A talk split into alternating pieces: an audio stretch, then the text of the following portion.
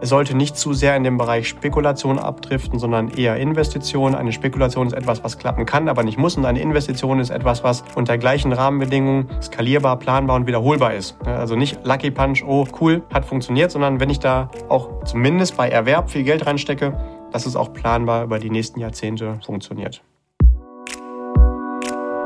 Hallo und herzlich willkommen bei Financial Health dem Podcast für deine finanzielle Gesundheit. Freue dich auf spannende Inspirationen und leicht umsetzbare Financial Lifehacks für dein privates Finanzmanagement. Es erwarten dich wertvolle Impulse, wie du das Thema Geld und Finanzen zu einer starken, erfolgreichen und cleveren Kraft in deinem Leben machst. Schön, dass du da bist. Vielen Dank für deine Zeit und danke für dein Interesse. Es freuen sich auf dich, wie immer, der liebe Julian Krüger. Atemberaubende Amelie Lieder.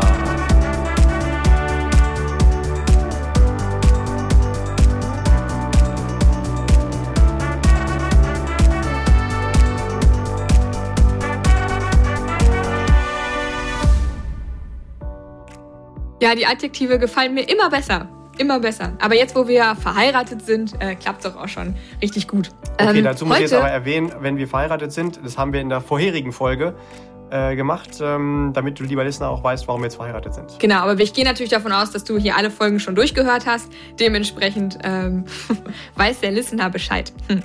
Heute haben wir mal was ganz anderes auf dem Programm.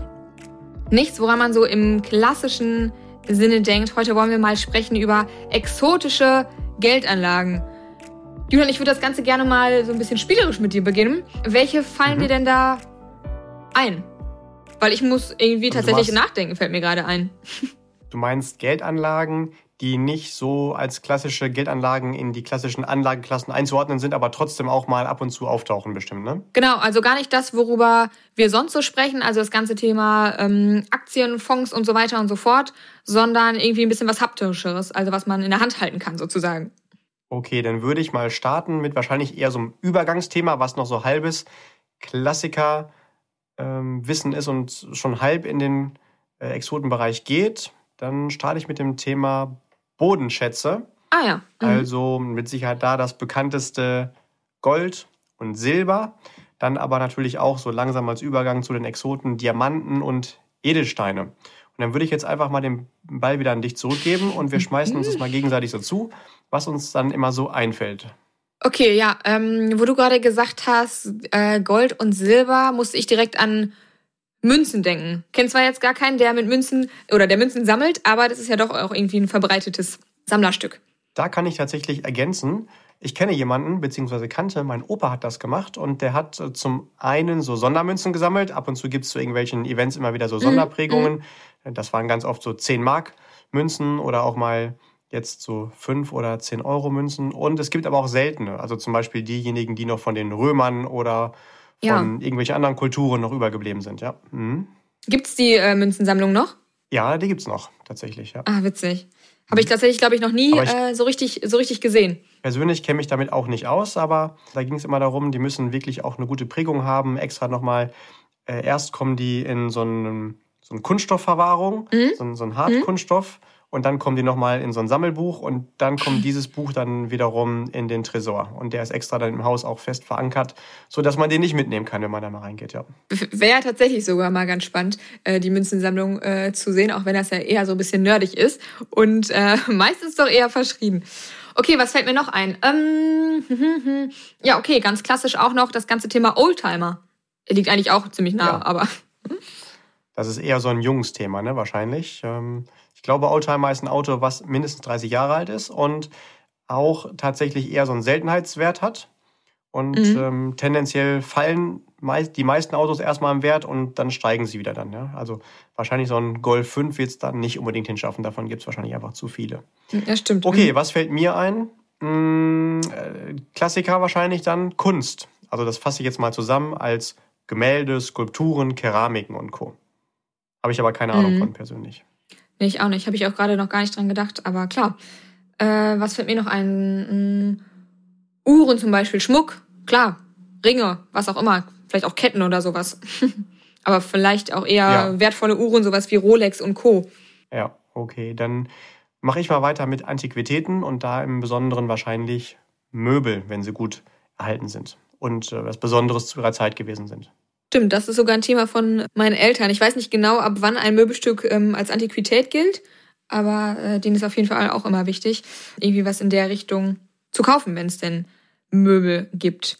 Mm. Also ich schätze mal, so ein Ikea-Regal wird es da auf jeden Fall nicht hinschaffen. Nee, gut, das glaube ich wohl auch. Nicht mal, wenn es schon 100 Jahre alt ist. Mhm. Muss ich irgendwie, ich weiß gar nicht warum, aber im Zuge des neuen Bond-Films muss ich irgendwie an Whisky denken und das ganze Spirituosenthema und so ein Zeug. Ich weiß jetzt weiß gar nicht genau warum, aber äh, steht er nicht auch irgendwie immer da mit seinem Glas in der Hand? Genau, und dann machen wir es vielleicht sogar noch ein bisschen größer. Natürlich auch das Thema Weine. Stimmt. Mit Sicherheit ja. auch die Möglichkeit, äh, darin Geld anzulegen. Dann äh, mache ich weiter mit was Ähnlichem, oder zumindest für mich was Ähnlichem wie Münzen. Äh, Briefmarken. Ja. Daher kommt ja auch dann ja. natürlich äh, immer dieser schöne Spruch, darf ich dir mal meine Briefmarkensammlung zeigen? Mhm. Da gehen wir jetzt aber nicht weiter drauf ein. Nee, ich würde auch, lass uns das so stehen lassen. ah, okay, dann fällt mir noch ein Musikinstrumente. Ich weiß nicht genau, was da die Parameter sind, ab wann ein Musikinstrument den und den Wert hat. Aber genau, ist natürlich auch noch ein Thema. Oder Schallplatten. Stimmt auch. Ja, zu den Musikinstrumenten fällt mir auf jeden Fall immer der Klassiker ein, die Stradivari natürlich. Also ja. gerade mhm. bei Streichinstrumenten, Violine und Co. Und ähm, natürlich, ähm, wie du weißt, ich habe ja nicht mal nur Trompete gespielt, sondern in unserem in der Startmusik, in unserer Brand Music, da ist sogar die Trompete, die da drin ist, die habe ich ja persönlich gespielt. Und mit Sicherheit wird auch jede Trompete, die ich mal in der Hand gehabt habe, auch im Wert nur steigen, weil sie natürlich von mir gespielt wurde. Das ist ja wohl auch ganz klar. Aber Schallplatten natürlich auch ein großes Thema. Du lügst ja. Okay, äh, was fällt dir noch ein? Ähm, historische Gegenstände. Also alles Mögliche, was vielleicht irgendwann in früheren Jahrhunderten mal relevant gewesen ist. Von, mir fällt da so ein spontan ein, irgendwelche Säbel oder Kopfbedeckungen oder natürlich noch ganz alte Gegenstände, ähm, wie Menschen vor Jahrtausenden gelebt haben, so etwas. Also ich habe tatsächlich erst vorgestern jemanden gesehen, der ist mit so einem Metallsuchgerät über die Felder hier gegangen. Ja. Ähm, das gibt's immer mal wieder. Menschen, die dann mit diesen ähm, Detektoren da lang gehen und in der Hoffnung, da etwas zu finden. Ja, ja wenn es nicht doch nur Kronkorken sind. Hm? Mir ich weiß nicht, ob es da auch piept, ja. Ja, ich glaube schon, aber naja. Ich werde es jetzt erstmal nicht rausfinden, wenn ich nie aus so ein Ding kriege. Dann fallen mir noch Bücher ein. Eigentlich auch ein oh ja, klassisches Hefte, Thema, aber habe ich auch nicht als erstes dran gedacht. So eine Mickey Mouse oder Donald Duck äh, Sammlung vielleicht. Ähm, dann in dem Zusammenhang Spielkarten, also Pokémon and Co. Ja, und, äh, das weiß ich sogar noch von meinem Bruder, äh, zum Beispiel 2006 sogar auch zu WM diese Sammelhefte das weiß ich noch, da waren wir noch relativ klein und da war das ein Riesenthema, dass man da möglichst viele Aufkleber hatte. Ähm, ist wahrscheinlich auch eine exotische Anlage. Jo, da kann ich mich auch noch dran erinnern. Die hatte ich jetzt tatsächlich als so sechs- und achtjähriger auch mal. Immer zu einer WM kam sowas raus. Weiß aber nicht, ob das jetzt noch irgendeine Relevanz hätte vom Wert her. Wahrscheinlich nur, wenn man noch alle Sticker dann da drin gehabt hätte. Ich habe die Dinger dann immer irgendwann weggeschmissen, weil ich die meisten Spieler dann äh, zehnmal hatte und die andere Hälfte tatsächlich nie. Gut, worin könnte man vielleicht noch investieren als exotische Anlage? Ha, ich, mir fällt noch was ein. Äh, Tiere. Und zwar äh, Pferde, ah, also teure mhm. Turnierpferde, äh, Katzen, die sind natürlich manchmal auch richtig teuer, so ganz besondere mit tollem Fell und vielleicht auch Kois, also Fische, die können auch sehr teuer sein und im Wert steigen. Stimmt. Ähm, ja, also gut, mit, mit dem dusseligen Hamster wird es ein bisschen schwierig, aber bei manchen anderen Tieren äh, wird es tatsächlich schon eine Geldanlage, genau. Boah, und jetzt ja, muss ich schon Hamster richtig vielleicht nachdenken. das Alphabet äh, aufsagen kann, ist er vielleicht auch wertvoll. Wenn der Hamster das kann, ja, genau. Ähm, dann ist der klasse. ich glaube, ich bin ausgeschöpft. Okay, einen habe ich noch. Mir fallen noch die Ü-Eier, die Überraschungseierfiguren ein.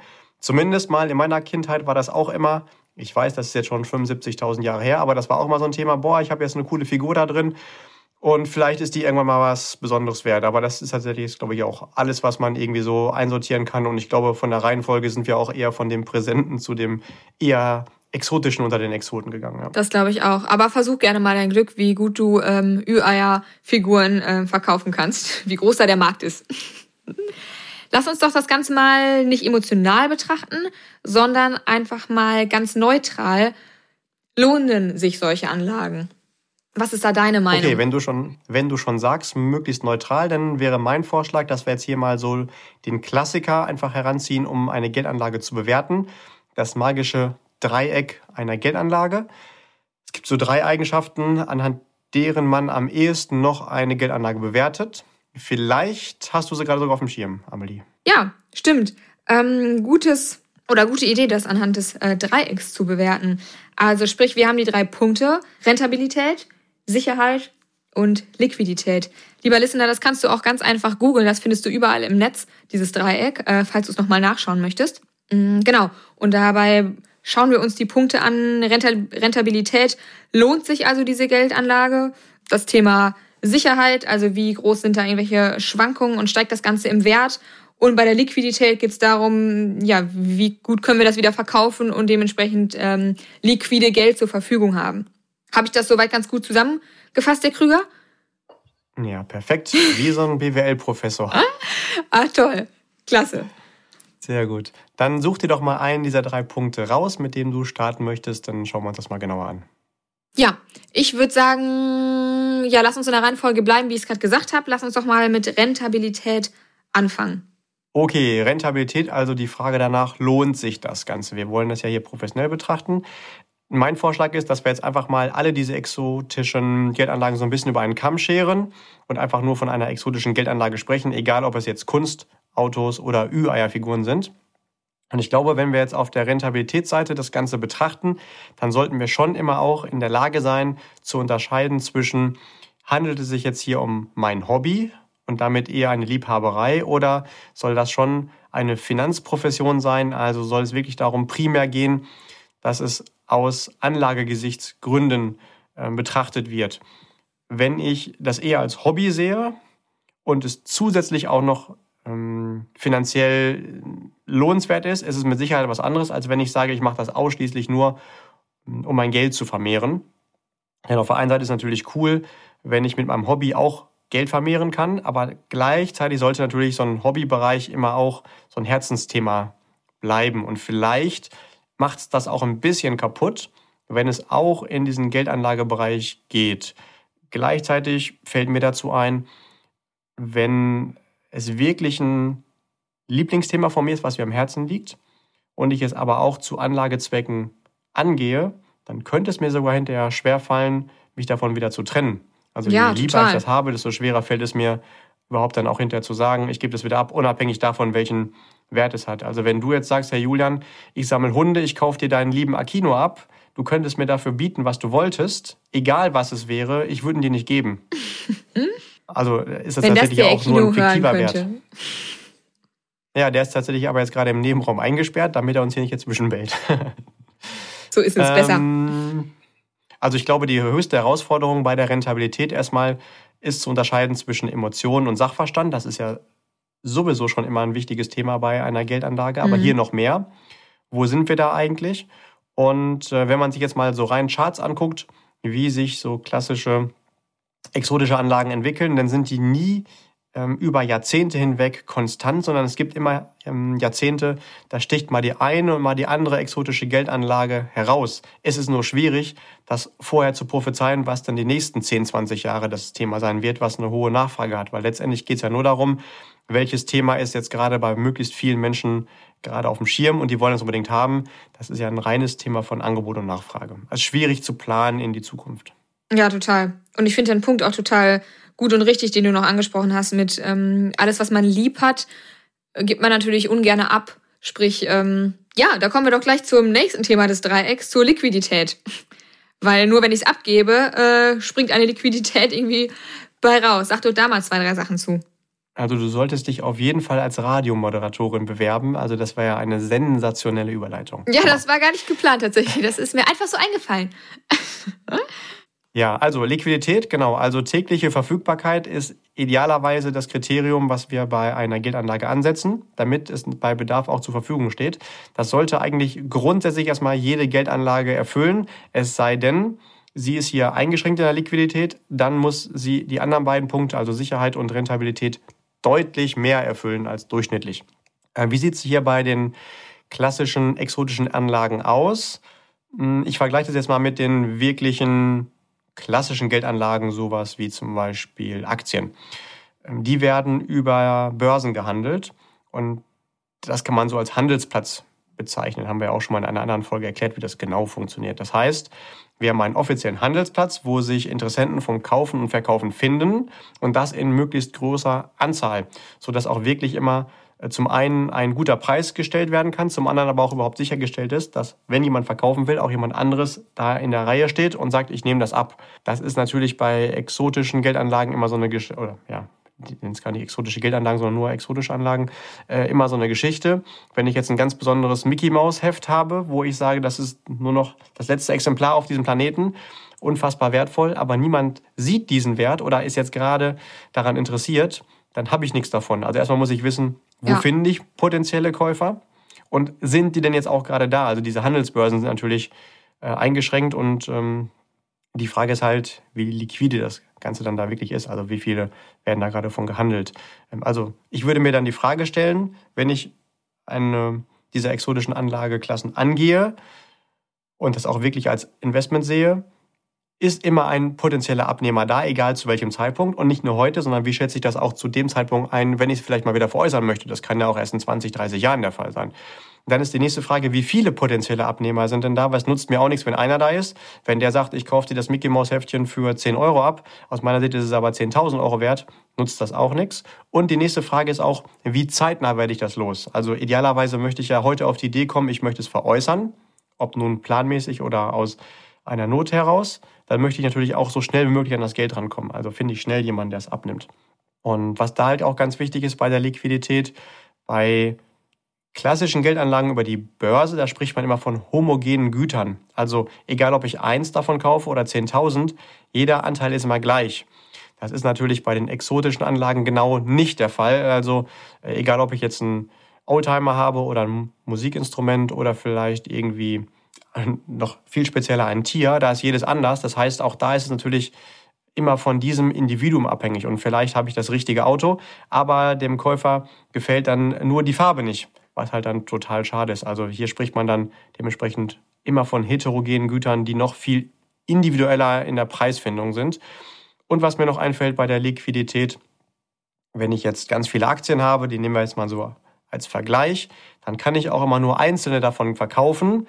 Wenn ich jetzt ein besonders teures Kunstwerk habe, ähm, sagen wir mal, ich schätze das im Wert ein für 10 Millionen und ich brauche aber nur 500.000 Euro, dann kann ich ja nicht ein paar Bild, einen Zentimeter von dem Bild rausschneiden und das verkaufen, sondern ich muss das Ganze verkaufen. Also diese oh ja. Teilbarkeit mhm. in kleinere Einheiten ist da ja. auch nicht möglich. Also es hat schon gewisse Einschränkungen in der Liquidität, würde ich mal sagen. Es ist also kein Basisinvestment. Stimmt, das äh, ist auch noch ein guter Punkt, an dem man vielleicht gar nicht so von vornherein denkt. Also, dass das im Gesamten vielleicht den und den Wert hat und der auch klasse ist, aber wie gesagt, es ist halt nicht teilbar und äh, dementsprechend kann ich nicht nur die halbe Münze veräußern und dementsprechend und auch nicht nur den halben Wert dann davon liquide machen. Stimmt, guter Punkt. Okay, dann lass uns doch zu dem letzten Aspekt des Dreiecks kommen, zum Thema Sicherheit. Was fällt dir dazu ein? Ich glaube, das muss man in diesem Fall sogar zweiteilen. Einmal Sicherheit bezogen auf, der Wert bleibt erhalten und steigt und schwankt nicht zu sehr. Und die andere Einteilung in ich kann das Ganze auch sicher verwahren. Da würde ich ganz gerne mit starten. Also wenn ich jetzt irgendwelche Gegenstände habe, dann muss ich mir erstmal Gedanken machen, wie verwahre ich die denn überhaupt und ja. welche ja, Erfordernisse hat es überhaupt, dass das über viele Jahre und Jahrzehnte auch noch immer in der Qualität gleich bleibt. Also ich muss mir Gedanken machen, wie ist es eigentlich, wenn ich es zu Hause verwahre, ähm, wenn es zum Beispiel brennt oder auch tatsächlich Gedanken machen über eine äh, Diebstahlsicherung und wahrscheinlich sind dann die Kosten egal, ob ich jetzt eine Briefmarkensammlung habe oder 50. Also dann spricht man da wahrscheinlich eher von Kostendegression. Also je mehr ich davon habe, desto günstiger wird das. Also kann ich mir überhaupt leisten, zu Hause 20 Stradivari zu verwahren oder habe ich nur eine? Oder ist es überhaupt der richtige Ort, um die Stradivari mhm. aufzubewahren? Und dann halt auch die Frage nach verschiedenen Aufbewahrungsrahmenkonditionen, also verschiedene Parameter wie Temperatur, dann Temperaturkonstanz Luftfeuchtigkeit, bei Kunst mit Sicherheit dann auch ähm, der Einfluss von Sonnenlicht, alle diese Dinge, die natürlich auch einen Einfluss auf die Qualität haben könnten. Total, ja. Und bei größeren Gegenständen, äh, also zum Beispiel wie wenn man wie du LKWs sammelt als Oldtimer, die muss man ja auch irgendwo hinstellen. Also nicht jeder hat so eine riesige Halle wie du, wo mhm. dann die 50 LKW drin stehen. Mhm. Oder auch das Pferd, das muss man zwischendurch auch immer mal füttern. Ja, tatsächlich, genau. Also, Braucht auch ein bisschen Stroh ähm, unten drunter. Und der Koi braucht ein bisschen Wasser. Ich habe das schon mal ausprobiert. Nach 30 Tagen nehmen die drastisch im Gewicht ab, wenn man die nicht füttert. Nach 30 Tagen erst, ja. Hm. Dann hat man ja erstmal ein bisschen Puffer.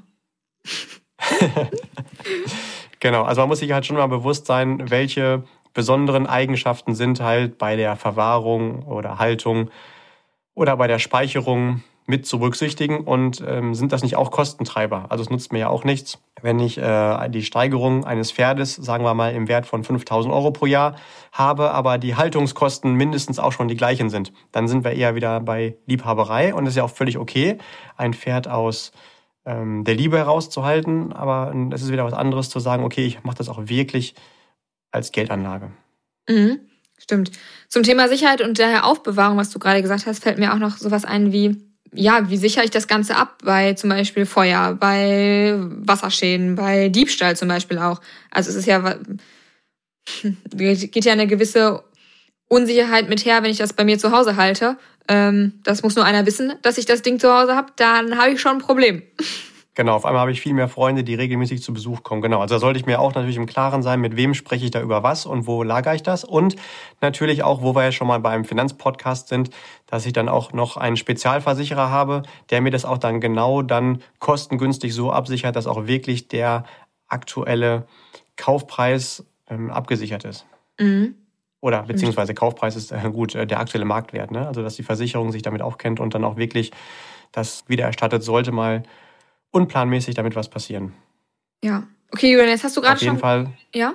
Ähm, also als kleine Ergänzung dazu, also sollte jemand wirklich über den normalen, über das normale Maß hinaus Werte zu Hause haben als exotische Anlage, sollte man wirklich mindestens mit der Hausratversicherung einmal abklären, ob das da drin versichert ist oder ob es vielleicht auch dann versichert ist, wenn gewisse besondere Vorgaben erfüllt sind. Also besondere Mindestanforderungen an die Lagerstätte sind oder ob man dann wirklich einen Spezialversicherer mit ins Boot holt ab einer gewissen Wertigkeit auch. Das sollte dann kein Zufall mehr sein. Ja. Also ja, ich kenne tatsächlich einige Personen, die lagern mehrere wertvolle Uhren zu Hause. In dem Fall klassischerweise sind das Männer, ähm, weil die die Uhren auch als Thema cool finden, sind sich aber gar nicht bewusst, welchen Wert das in Summe ausmacht und dass das in der Hausratversicherung eigentlich gar nicht versichert ist. Ähm, gut, dass wir das vorher nochmal durchgesprochen haben und dann dementsprechend angepasst haben. Ja. Mhm, stimmt. Okay, jetzt hast du vorhin schon gesagt, ähm, dass du nicht findest, dass das ein Basisinvestment ist. Ist es denn eine sinnvolle Beimischung? Ich glaube, das kommt in dem Fall ganz darauf an. Also es kann dann eine Beimischung sein, wenn ich mich damit gut auskenne. Und mit auskennen meine ich in dem Fall, ich kenne mich mit dem Produkt aus. Ich kenne mich aber auch mit dem Markt aus. Ich habe auch äh, eine gewisse objektive Markteinschätzung zu den Entwicklungen der nächsten kommenden Jahre. Logischerweise, wenn es mein Lieblingsbereich ist, habe ich da eine sehr positive Erwartung, aber entspricht das auch der Realität oder ist das eher subjektiv, emotional betrachtet? Dann ist natürlich auch die Frage, wenn ich etwas da kaufen möchte und auch wieder veräußern möchte, wie sind da meine Zugangswege, also über welche Handelsplätze erwerbe und verkaufe ich das wieder? Und bin ich auch in der Lage, wenn ich mich da selbst drum kümmere, eventuell auch Plagiate erkennen zu können? Nicht, dass ich da dann auch teilweise dann Täuschern äh, oder ähm, sogar Betrügern ähm, aufsitze und im ja, lustigen Fall quasi einen Ziegel gold lackiert als Goldbarren erworben habe. Also das wird vielleicht noch jeder so ein bisschen auseinanderhalten können, aber ähm, bei Uhren oder bei Kunstgegenständen kann das schon mal auch schwieriger sein. Ne? Ähm, also auf jeden Fall, was will ich damit sagen? Es sollte nicht zu sehr in den Bereich Spekulation abdriften, sondern eher Investition. Eine Spekulation ist etwas, was klappen kann, aber nicht muss. Und eine Investition ist etwas, was unter gleichen Rahmenbedingungen skalierbar, planbar und wiederholbar ist. Das ist der große Unterschied. Also nicht Lucky Punch, oh cool, hat funktioniert, sondern wenn ich da auch zumindest bei Erwerb viel Geld reinstecke, dass es auch planbar über die nächsten Jahrzehnte funktioniert. Okay, also zusammengefasst würdest du auch damit die Frage zum Beispiel beantworten, für wen das interessant ist, also besonders für die, die da wirklich auch Kenntnisse zu haben. Also sowohl zu dem einzelnen Gegenstand, was auch immer es dann, dann ist. Also auch ich, ähm, gut, ich könnte einen Ziegelschein wahrscheinlich schon von, oder einen angemalten Ziegelschein von einem Goldbarren unterscheiden, aber leg mir mal zwei Kunstwerke vor, ein Plagiat und ein Original, da hätte ich wahrscheinlich auch schon Schwierigkeiten, äh, die auseinanderzuhalten. Genau, und dann hast du noch einen wichtigen Punkt gesagt, wie ich finde, das ganze Thema Durchführungswege beziehungsweise Zugangswege finde ich auch nicht ganz einfach. Also wenn man Bock hat auf so einen Sparteninvest, ähm, wie kommt man da, dran? Wie handelt man das Ganze? Ne? Auch noch ein Punkt. Mm. Ja, vielleicht sollte man sich da auf jeden Fall nochmal mit absoluten Profis zusammentun, die das dann auch wirklich beruflich machen und äh, in dem Fall dann die Kompetenz bieten. Und für mich ist in diesem Fall wirklich Kompetenz super wichtig. Das ist halt dann Wissen haben und aber auch die Erfahrung haben. Also nutzt auch nichts, wenn ich in der Theorie weiß, wie es funktioniert, aber äh, einfach nicht schon idealerweise auch Jahrzehnte an Erfahrung äh, als Anlage in dem Bereich dann mitbringe. Und auf jeden Fall ist da wichtig, dass ich mit dem dann auch eine vertrauensvolle Basis aufbaue. Und ja. Achtung, ich kann mir auch vorstellen, dass da Käufer auch eine ordentliche Marge für sich selbst mit reinschlagen. Also da sollte man auch nochmal genau gucken, ist das, was ich jetzt gerade bezahle, auch der marktübliche Preis, wenn es überhaupt dann Markt gibt.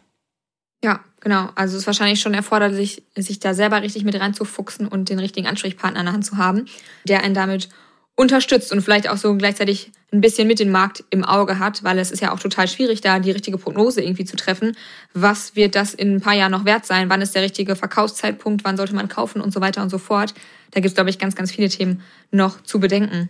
Okay, Julian, hast du noch irgendwas, was du zum Bereich exotische Anlagen so im Kopf hast?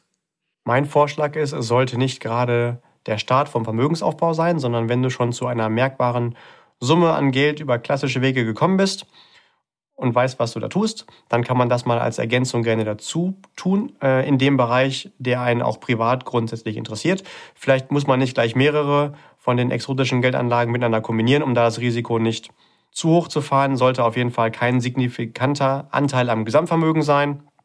Äh, ich persönlich zum Beispiel habe das gar nicht, einfach weil ich da keine Bereiche habe, die mich da interessieren. Und ich möchte gerne Hobby immer Hobby lassen und Vermögensaufbau immer gerne als langweiligen Vermögensaufbau sehen, einfach damit es professionell auch steigt. Und ich mag es bei meinen Geldanlagen, dass ich wirklich auch diese uneingeschränkte tägliche Verfügbarkeit habe, egal ob in Teilmengen oder im Ganzen. Was mir bei dem Thema immer einfällt, ich habe mal äh, einen Chart gesehen, das fand ich ganz spannend, da wurden über die letzten über 120 Jahre verschiedene exotische Geldanlagen, also so Liebhaberstücke, Sammlerdinge, miteinander verglichen, verschiedene Klassen. Und ähm, tatsächlich war ich selbst überrascht, aber die mit Abstand rentabelste Geldanlage dort war immer noch der Aktienbereich, also die Beteiligung an dem Produktivkapital. Also auch das, was wir in den meisten Podcast-Folgen hier empfehlen. Danach kam dann tatsächlich von mir völlig unerwartet erstmal der Bereich Oldtimer. Das war aber schon ein deutlicher Abschlag zu den Aktienklassen. Und äh, im Schnitt betrachtet über die verschiedenen exotischen Geldanlagen ist es tatsächlich so gewesen, dass die Aktienmärkte zwölfmal so rentabel gewesen sind. Also im Schnitt meine ich mhm. jetzt alle verschiedene ähm, exotischen Geldanlagen mal zusammengenommen.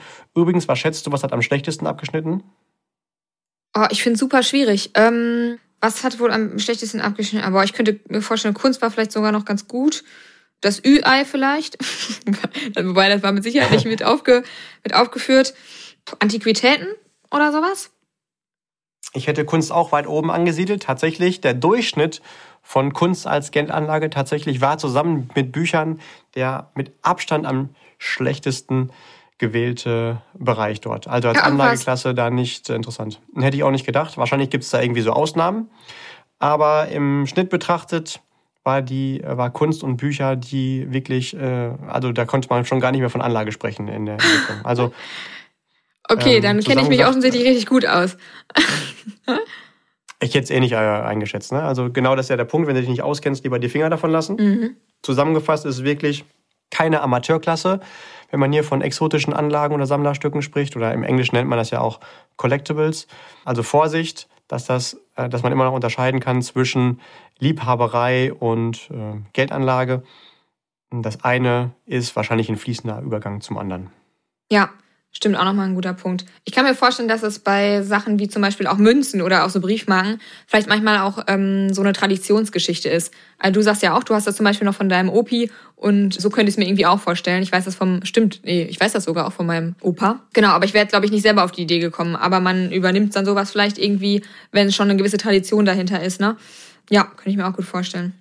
Okay, ja, super. Dann glaube ich, dass wir doch mit dieser Folge schon ein paar Infos zu den exotischen Anlagen liefern konnten und mit unserem kleinen Ausflug hier heute in die etwas andere Thematik als sonst. Ja, danke schön, Julian, für deine Erklärung und für deine guten Beispiele mal wieder.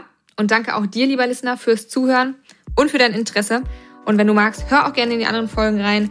Und wenn dir gefällt, was du hörst und du der Meinung bist, dass dieser Podcast auch noch anderen Menschen in deinem Umfeld einen Mehrwert bringen kann, dann hinterlass uns auch gerne eine Rezension auf iTunes und teile ihn gerne mit deinen Lieblingsmenschen. Und ich freue mich auf das nächste Mal, wenn du wieder zuhörst. Auch von meiner Seite aus einen ganz lieben Dank fürs Zuhören. Äh, liebe und herzliche Grüße. Bis zur nächsten Folge. Bleib gesund, keep growing, auch finanziell. Dein Julian.